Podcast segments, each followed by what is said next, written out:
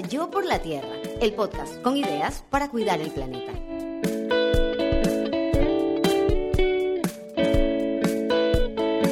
Esta es una producción de Tripea.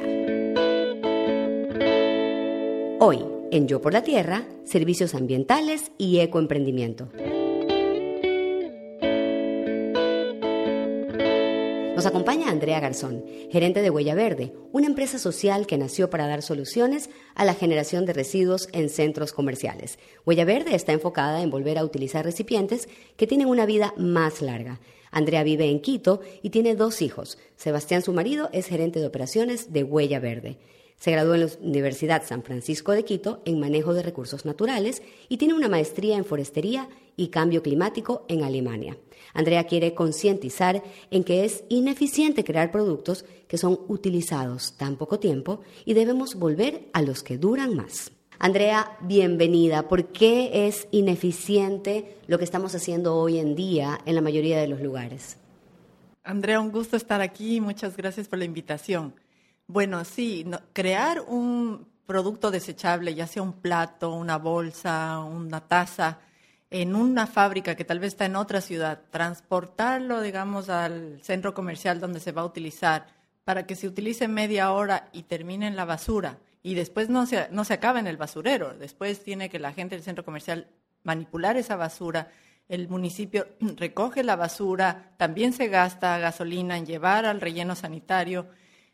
Todo ese trabajo para usar un ratito un recipiente, eh, eso es lo que yo digo mucho, pensemos lo ineficiente que es. Sacamos recursos de la tierra, gastamos un montón de gasolina que produce CO2, para hacer eso no hace sentido. Mientras que, por ejemplo, fabricar un plato o un vaso o una bolsa de tela o de algo reusable, se fabrica también, gasta recursos, se transporta, pero luego es usado una vez y, por ejemplo, en nuestro caso se lava en el mismo centro comercial, se vuelve a usar, se lava y eso miles de veces. Como todos estos temas del desecho y del mal uso de los recursos son errores de diseño, como ya lo hemos dicho tantas veces acá, muchísimas veces irse en contra de ese diseño es ir en contra de la corriente y por ende, para los comercios, para las marcas, significa un gasto, un, desgaste ¿no? administrativo, un desgaste también eh, en muchísimos aspectos, económico por decirlo en general.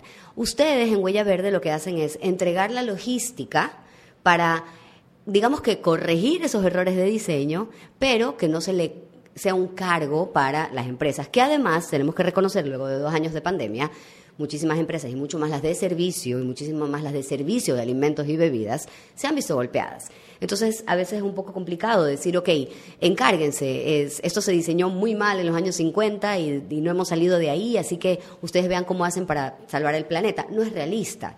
Es ahí donde ustedes entran como un gestor y un corrector de estos errores de diseño. Pero me encantaría que, para quienes no conocen Huella Verde, nos están escuchando, les expliques exactamente entonces. Y vamos con un ejemplo concreto. Hablemos de Guayaquil Mall del Sol. ¿Cómo funcionan ustedes en este lugar específicamente? Bueno, justo lo que dices es un tema bien interesante. Muchos proyectos y emprendedores siempre están pensando en crear nuevos productos, pero yo pienso que hay una oportunidad gigante en crear nuevos servicios. Y eso es lo que nosotros nos inventamos, un nuevo servicio que no existía, que es sencillamente lavar platos. Entonces, nosotros lo que hacemos es hablar con un centro comercial y pedirles que ellos nos den un espacio en el mismo patio de comidas y así nosotros instalamos un sitio de lavado con muebles, con vajillas, con lavavajillas industriales y con eso podemos dar a todos los restaurantes que funcionan en el patio de comidas este servicio que le llamamos de provisión y lavado de vajillas, porque no es un alquiler porque también les estamos dando lavando y les damos recogiendo. Entonces, toda esta logística que tú dices es del servicio que nos inventamos y lo hemos ido puliendo durante los años y realmente compite con el precio de los desechables, inclusive los más económicos que estamos hablando, que el Spumaflex es tan barato, pero lo que nosotros buscamos es que nuestro servicio cueste lo mismo parecido y realmente lo interesante es que este dinero, en vez de, ser, de irse a pagar nuevos productos, está yéndose a dar fuentes de trabajo. Claro, porque tienes todo un personal que está haciendo este trabajo, que es un trabajo bastante antiguo, por cierto, en la, en la restauración. Lo que más se ha hecho en los años desde que existe es el tema de recoger el plato, llevarlo a la cocina y lavarlo. De hecho, esto de lo desechable es más bien un concepto mucho más moderno, ¿no? Entonces, es simple y sencillamente, y una vez más, volver a lo básico y decir, pongo a una persona a dar este servicio en lugar de poner un producto que se va solamente a contaminar. Entonces, es relativamente sencillo, pero no tanto como suena, ¿no? Es, es sencilla la idea, pero la implementación no debe ser tan sencillo. ¿Cómo hacen ustedes? Lo hablábamos fuera de micrófonos. Uno de los principales defectos del plástico es que es demasiado barato. Es lo que yo siempre digo. Si el, plástico fuera un poco más caro, pensaríamos dos veces antes de utilizar un plástico de un solo uso. ¿Cómo hacen ustedes para lo que estabas mencionando? Empatar el precio y entrar a un centro comercial que es una apuesta muy grande también a decirle, oye, buenas, complícate, complícate un poco, incomódate y haz un cambio, no tengas desechables en tu patio de comidas, que aquí entro yo a darte otra opción. Bueno, claro, en el patio de comidas es un lugar especial porque los restaurantes, por ejemplo, no tienen el espacio para instalar lavavajillas, el personal está muy a full y no pueden destinar una persona que solo lave. Entonces hace mucho sentido que alguien les dé haciendo todo esto. Y justamente lo que tú me dices de si funciona, o sea, cómo es que funciona, funciona porque por la escala del patio de comidas. Muchas veces me han dicho, pero lávame los platos en un restaurante. Yo, laven ustedes. Sí, pues ahí tiene espacio, además, ¿no? sí, si es un lugar aparte o yo que sé, un, restaurante o algún lugar chiquito, no hace sentido que nosotros creemos toda esta operación, sino que ellos mismos lo laven. Pero en un patio de comidas sí hace sentido por la escala. Por ejemplo, en el Mall del Sol estamos lavando 12 mil ítems al día. Tengo 11 personas haciendo todo lo que hacemos nosotros eh, y el, podemos dar un precio tan económico por, por el volumen que Por el volumen, claro. Entonces, y eso es súper interesante porque ahí tenemos el tema de, que lo hemos hablado también mucho en este podcast, hay que ser realistas, hay que ser ecocapitalistas, hay que pensar que todas estas cosas pueden ser un negocio, ¿no? ¿Verdad? Así como tantos otros, que mejor que un negocio pensado en dar una solución ambiental, que es lo que ustedes hacen básicamente. Eh, las ONGs pueden salir tablas, pero un negocio tiene que ser un negocio y no puede trabajar a pérdida. De hecho, hace poco hablábamos en uno de estos episodios con Mariux y Villacrés sobre el triple impacto, ¿no? sobre las empresas B que cuidan a las personas, al planeta y obviamente pues que sus, sus números salgan en azul. ¿Qué tan difícil fue llegar a encontrar este modelo económico en Huella Verde que les permita a ustedes fluir sin pérdida y más bien con ganancia? Bueno, primero te cuento que somos una de las pocas empresas B, igual que Mariuxi. Eh, no fue fácil al comienzo y realmente tuve que quitarme un poco mi mentalidad también de ambientalista de ONG, porque yo vengo de ese mundo, y ser mucho más ahorradora y buscar reducir costos. Al comienzo éramos ineficientes, gastábamos mucho, comprábamos vajilla más cara, hacíamos muchas horas extras, éramos muy lentos, entonces tuvimos que realmente ser mucho más eficientes y aprender mucho de cómo ser expertos en lavar vajilla rápido y bien. y barato. Y barato. Entonces, eh, sí nos tomó como dos años hasta que realmente bajamos los costos al mínimo como para que ya haga sentido como negocio. Y en eso realmente fue un poco eh, la perseverancia o obstinación mía, porque a los tres meses, seis meses, toda mi familia y la de mi marido me decían, esto tiene que cerrar, urgente, ¿qué estás haciendo? Y realmente yo tenía un, en, en qué le metí a mi familia, porque todos nuestros ahorros familiares metimos en la empresa, y, realmente se veía que estábamos mal, pero yo decía, no, voy a subir los precios primero también, tenía que lograr que me paguen un poquito más los restaurantes claro. y reducir, o sea, a la final... entrar al mercado, entrar al mercado y obviamente convencer de que tú, pero no perder. ¿Cómo hiciste? ¿Cómo, cómo, cómo luego de esos seis meses que todo se veía perdido lograste salir a flote? O sea, para mí es un tema matemático, más ingresos, menos costos, básicamente eso. Y en, y no, o sea, cosas hasta, hasta que para mí, no sé, tal vez a los empleados también exigirles mucho, al comienzo éramos muy bonachones, si se demora más, díganos cuántas horas de extras. Esa era mi mentalidad. Y ellos mismos nos decían, entonces nos decían cualquier cosa. Y tuvimos un chico que comenzó a trabajar con nosotros que nos decía, esto se puede hacer más rápido. Realmente se puso la camiseta y yo realmente le agradezco a él que estamos vivos todavía porque nos dio un montón de tips pero esto tiene que demorarse menos, pero y un poco, un poco chismoso de este compañero se está demorando más y se quedó cuando no hacía falta. Y, realmente nuestro mayor costo es personal. Claro. Entonces sí tenemos que ser muy eficientes con, con, la cantidad de personas que tenemos, las horas que hacen.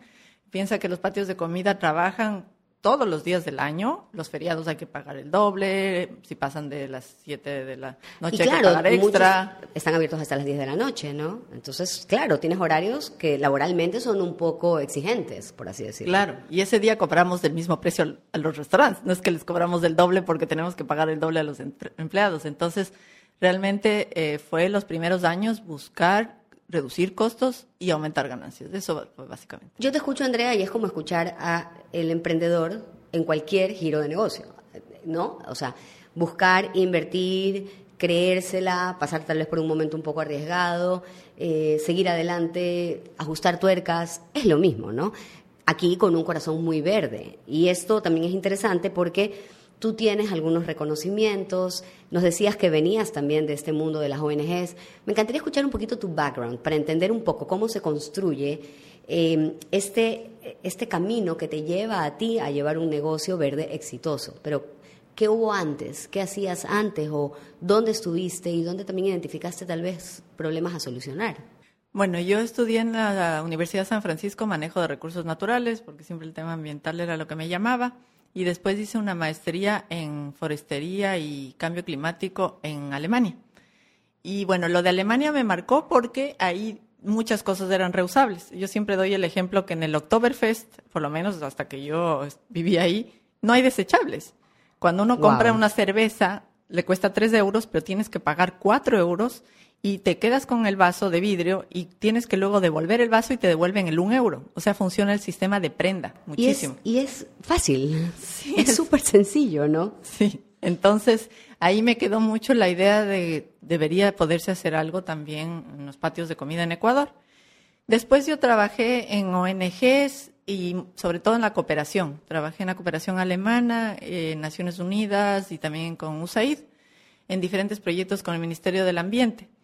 Ahí aprendí mucho, sobre todo de cambio climático, de servicios ambientales, pero eh, creo que lo que más me quedó es que esos proyectitos no estaban atacando los problemas de raíz, no estaban cambiando realmente las cosas, no estaban haciendo un impacto a largo plazo. Entonces yo sí sentía esa frustración de que, por ejemplo, yo estaba encargada, no sé si has oído de RED, del programa de reducción de la deforestación, o sea, de reducción de emisiones por deforestación. Ajá yo estuve encargada de hacer el plan nacional del país de, red.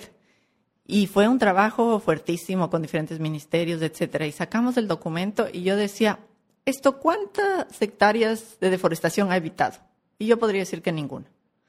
O sea, e, es hacer un papeleo, un tema de trabajar con un montón de actores para que realmente el impacto no se ve. Y muchos proyectos eh, son así. Entonces, en algún momento de mi vida tenía esa frustración de que mi trabajo no estaba causando el impacto, ningún impacto positivo en el ambiente y tenía esta idea de los patios de comida, de, que si alguien lavara los platos para todos se podría reducir un montón de desechables. Porque era un problema evidente, ¿no? Eh, son esas cosas que son tan evidentes. Para muchas personas no lo son, hasta que alguien les pone la alarma y, wow, no me había dado cuenta, o hasta que alguien se vira y tiene la oportunidad de ver el tamaño de la bolsa que lleva todos los desechos del día del patio de comidas.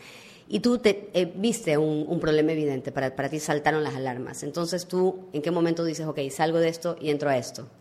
Bueno, cuando estaba trabajando en eh, el último trabajo que tuve, que era con Naciones Unidas y el Ministerio del Ambiente, estaba en un momento bien frustrante y realmente en un almuerzo un amigo me dijo, oye, esa idea, porque yo la tenía muchos años, la idea de los patios de comida que tú siempre dices que deberían hacer, ¿por qué no la haces tú?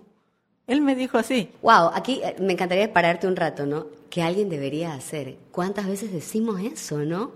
Y, y tiene que venir un externo, un amigo, una persona a decirte, tú siempre dices que alguien debería hacer esto porque este alguien no eres tú. Increíble. Sí, eso hacemos mucho los ambientalistas. La empresa privada debería hacer esto, ellos deberían hacer esto, pero no damos y demostramos nosotros que se pueden hacer los cambios. Increíble. Entonces, tu amigo te dice esto y tú dices, ok. Sí, me puse a pensar y di vueltas y dije, ok, tengo que intentarlo, no me puedo morir sin intentar. Entonces renuncié a mi trabajo y comencé a buscar contactos. En el tema empresarial, muy importante los contactos. Los contactos, el networking. Sí, buscar centros comerciales y de las cadenas de restaurantes el grupo KFC. Era clave tenerlo a bordo porque ellos son la mitad de los restaurantes. Son un grupo muy grande, ¿no? Sería interesante mencionarlos. Ellos están a bordo. Sí, súper a bordo. ¿Cuáles son, eh, digo, porque siempre me gusta, aquí muchas veces está la duda, no mencionamos o no mencionamos marcas, pero es interesante saber quiénes sí están comprometidos con empezar a subirse en estos cambios. Entonces, este es un grupo muy grande que, si no me equivoco, tiene también a Juan Valdés, tiene... Menestras del Negro, Il Capo di Mangi, Cajún, American Deli, es la mitad del patio de comidas. O sea, yo estoy visualizando que me sé de memoria el patio de comidas de Mol del Sol, estoy viendo uno al lado del otro, tal cual tú estás diciendo. Digamos que son por lo menos la tercera parte, ¿no? Sí. Tropiburger. ¿Son también el español o estoy equivocada? Sí, son español también, Ok. Entonces, bueno, ellos se suman. Sí, eh, o sea, siempre al comienzo hay resistencia al cambio, fue difícil convencerles. Como todo. Bueno, hubieron unas personas que de una dijeron, qué chévere, porque realmente yo creo que todos, aunque contaminemos, aunque hagamos cosas, sí tenemos nuestro corazoncito que dice, chuta, quisiera no hacerlo, ¿no? Entonces, creo que cuando ellos sí tenían un poco el cargo de conciencia y cuando fui a unos jefes a contarles la idea, me dijeron, chévere, pero no nos puede costar más. Eso fue así clarito desde el comienzo. Pero fueron muy abiertos con los números para yo también poder ver cuánto podría cobrar. Y al comienzo, como te digo, igual había resistencia, pero se animaron a tratar sin que nadie antes lo hubiera hecho. Y lo chévere es que cuando ya comienza a funcionar y ven que los clientes son felices, ven que el manejo en el, en el local es súper cómodo, ya les encanta. Entonces ellos, como son ya nuestros clientes desde el 2017 que comenzamos y han visto en diferentes patios de comida cómo todos los clientes son felices, eh, todo funciona muy bien, ellos ya nos apoyan que vayamos a cualquier otro centro comercial. Y eso es una gran puerta, ¿no? Empiezan ustedes en Quito, primer centro comercial, ¿cuál fue? Paseo San Francisco. Ok, después de eso. Después del segundo fue Mall de los Andes de Nambato, que hemos ido de más chiquito a más grande, ese ya era más grande.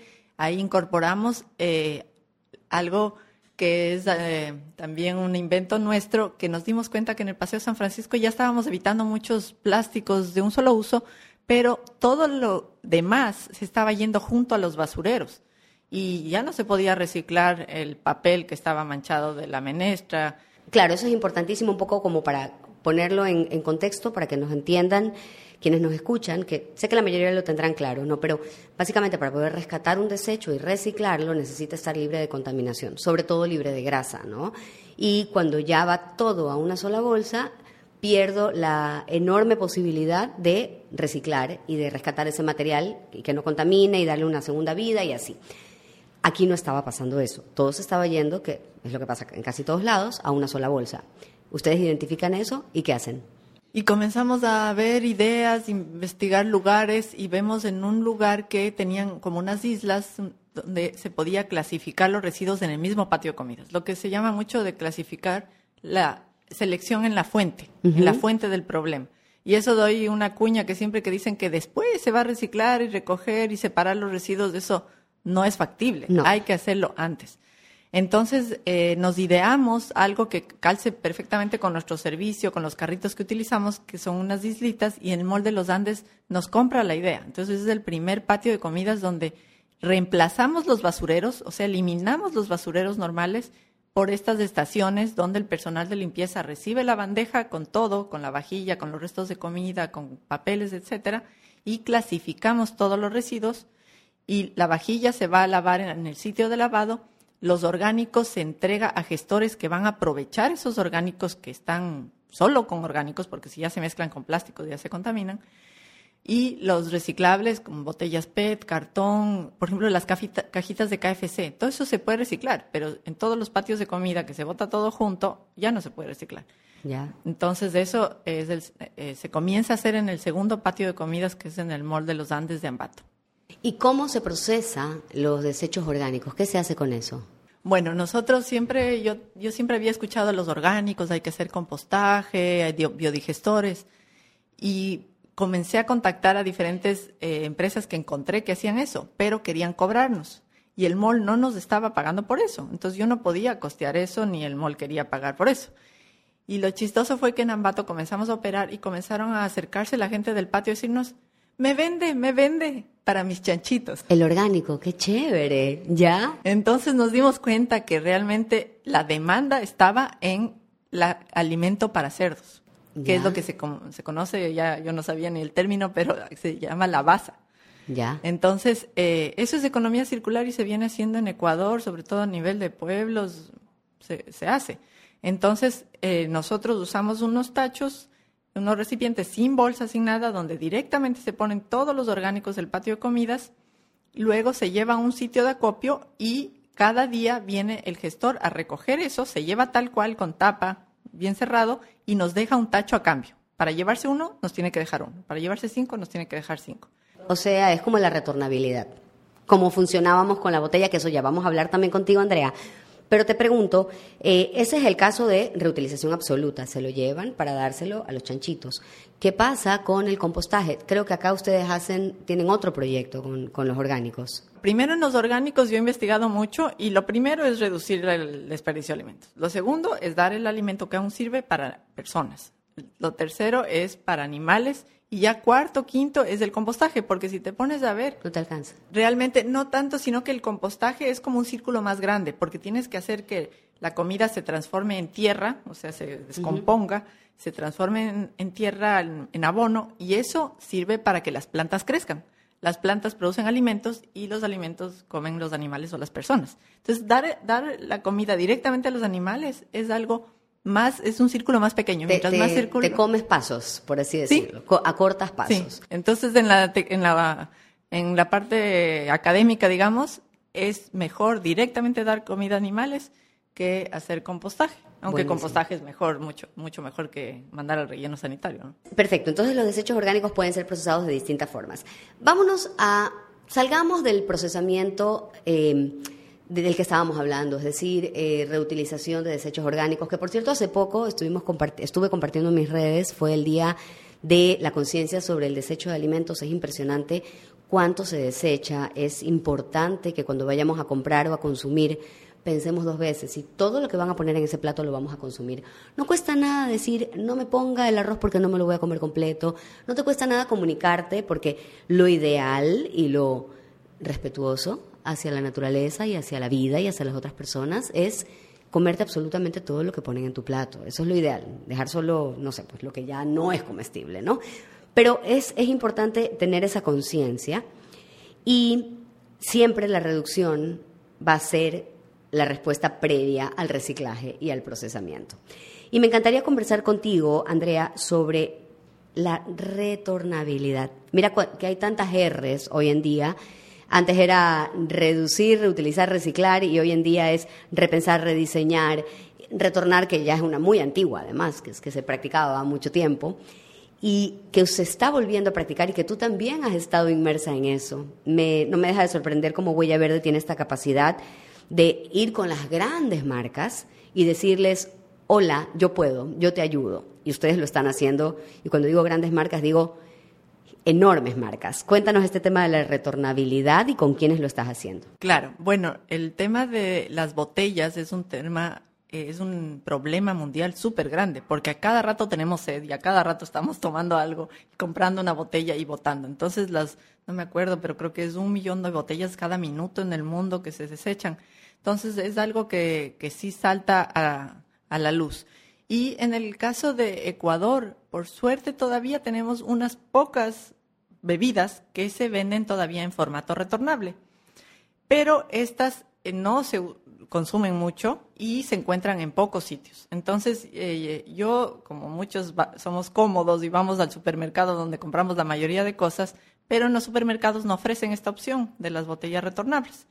Entonces, eh, hablando con diferentes actores y lo que tú decías, eh, la el principal empresa que más vende creo que es la de, del Ecuador, la favorita, eh, les estuve diciendo, ¿y qué tal si vuelven a vender las botellas? Bueno, nunca, en el mismo supermercado nunca se ha vendido, pero antiguamente había la bodega. En algunos supermaxis había en un lugar una bodega donde uno podía ir a cambiar. A la retornabilidad. ¡Wow! ¿En serio? Sí, no sé. Porque, porque el tema de la retornabilidad es algo que uno lo percibe muy como la tienda de barrio, ¿no? Que yo tengo la suerte que en mi eh, urbanización donde vivo hay una tienda y manejan retornables. Pero eso es cada vez más, más raro hoy en día, ¿no? Entonces, pero no sabía que, que antes era posible en los supermercados. Hace mucho tiempo, por ejemplo, en Ecuador, en el jardín, en el bosque, había que irse a una parte de atrás del supermaxi y había un lugar donde tú parqueabas el auto y te bajaban, bajabas la java y comprabas una nueva. La típica cosa que nadie quiere hacer, por pereza. no, sí, y eso murió, o sea, murió totalmente, pero realmente en la percha del supermercado nunca ha habido. Ya. Y eh, comenzamos a hablar de cómo se podría retomar este tema, de que si en los parqueaderos podemos volver a hacer algo así, o si quieren que se venda en la percha y que demos un servicio de recolección de las botellas que sea cómodo para el, para el visitante, porque eso es súper importante, hacerlo cómodo.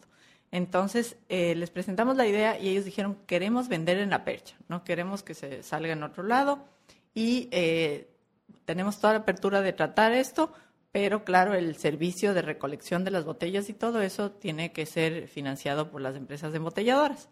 Y ellos nos hicieron la conexión, nos ayudaron a conectarnos con las principales empresas embotelladoras que manejaban el tema de retornable. Y lo interesante fue que una, que es la Cervecería Nacional, le interesó un montón. Entonces quiso apoyar totalmente y arrancamos con esta empresa y eh, comenzamos en Ambato con el piloto del punto retornable. Entonces el Megamaxi del Mall de los Andes fue el primero que en la percha ya podías comprar o la java o las botellas sueltas. Luego consumías, o sea, consumes. Solamente con cervecería nacional. Al comienzo fue solo con Que no es poca cosa, porque son todas las cervezas, lo cual es una maravilla. Sí, la gran mayoría de, del mercado de Ecuador. Eh, entonces, eh, cómo funciona es que luego compras la primera vez el envase más el líquido. Y eso para mí es muy importante tenemos que concientizarnos que cuando compramos algo, estamos no solo pagando por el contenido, sino que estamos pagando por el envase. Y eso tiene valor en todos los sentidos, ¿no? Sí, y muchas veces, por ejemplo, un frasco de vidrio, muchos envases te cuestan un montón. Por ejemplo, fácilmente una mermelada, tú estás pagando tal vez un dólar, pero 30 centavos es el envase y 70 centavos es la mermelada. Y en el agua yo creo que es más el costo del envase que del líquido como tal.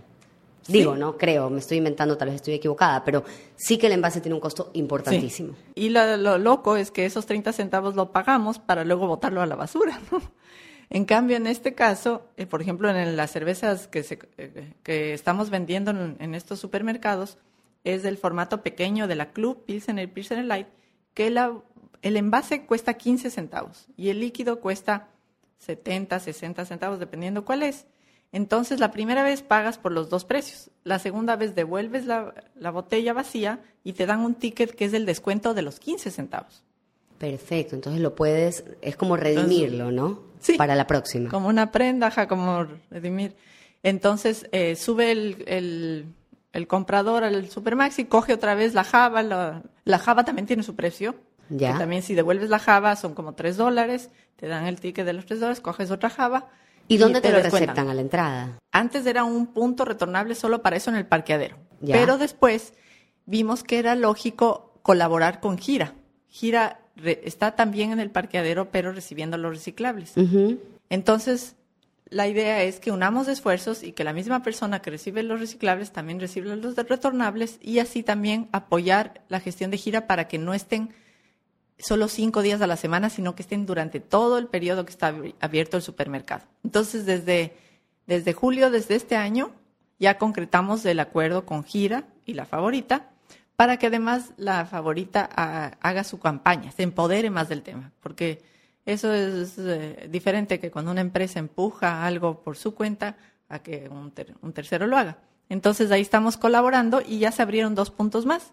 Es como un matrimonio esto, polígamo, porque no es solamente entre dos, sino que es la empresa privada, el proveedor, el que vende, el consumidor final, eh, somos todos, ¿no? Todos los actores que estamos, que somos parte de esto. André, tú decías hace un rato, y me encantaría mencionarlo, este dato, esto en nationalgeographic.com, cada minuto se vende un millón de botellas de plástico en todo el mundo. Imagínate, cada minuto un millón de botellas y luego damos la vuelta y vemos el océano y decimos, pero ¿por qué el océano está repleto de plástico? Pues si cada minuto se vende un millón de botellas de plástico y la mayoría de esas botellas no son retornables o no son recicladas, ya sabemos exactamente lo que va a pasar.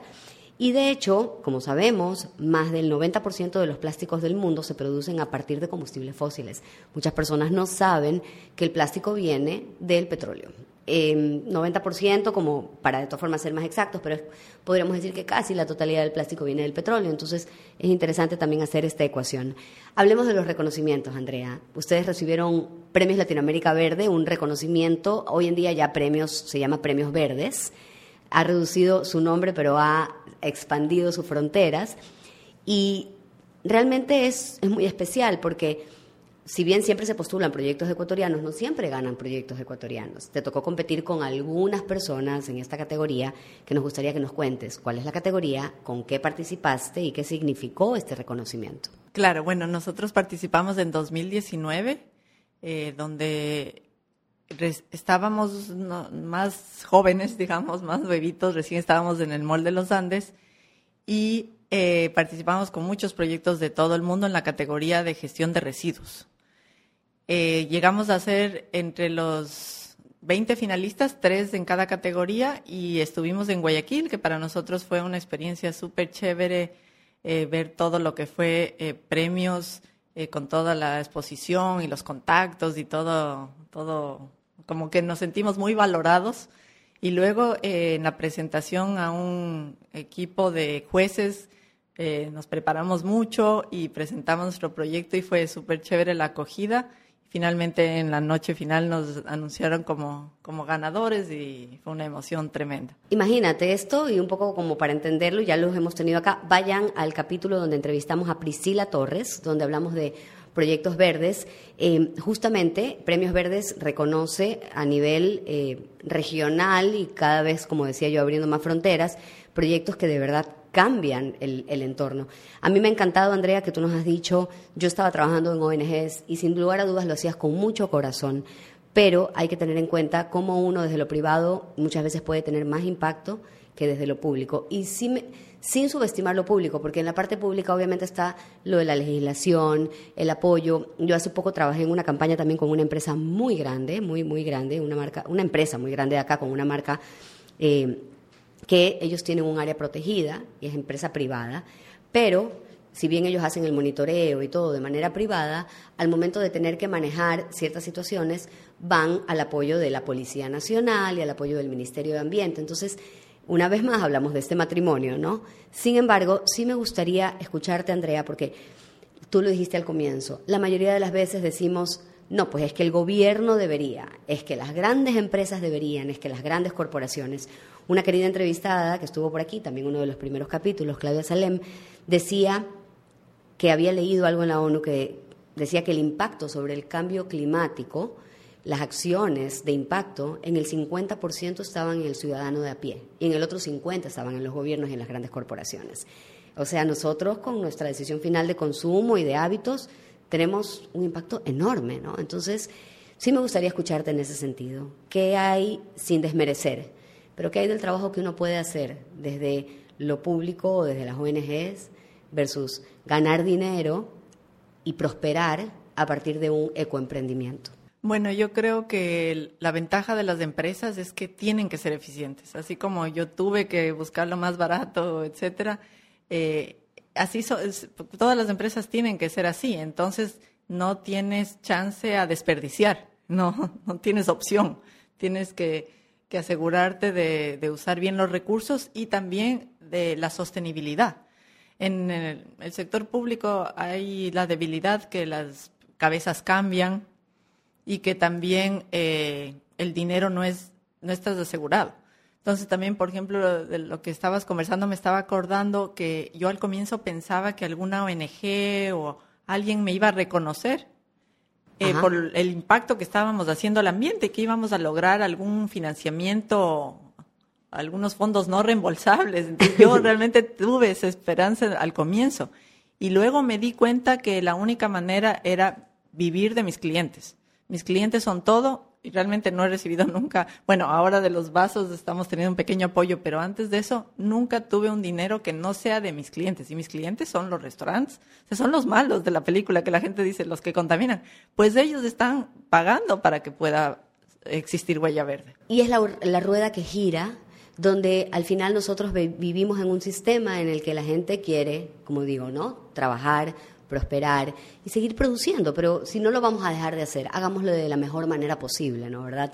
No son necesariamente los malos de la película, solamente hemos sido víctimas de errores de diseño y aquí obviamente está la adaptación al cambio. El que no quiere cambiar, ese sí es el malo de la película. Aquí el tema es estar dispuesto a cambiar.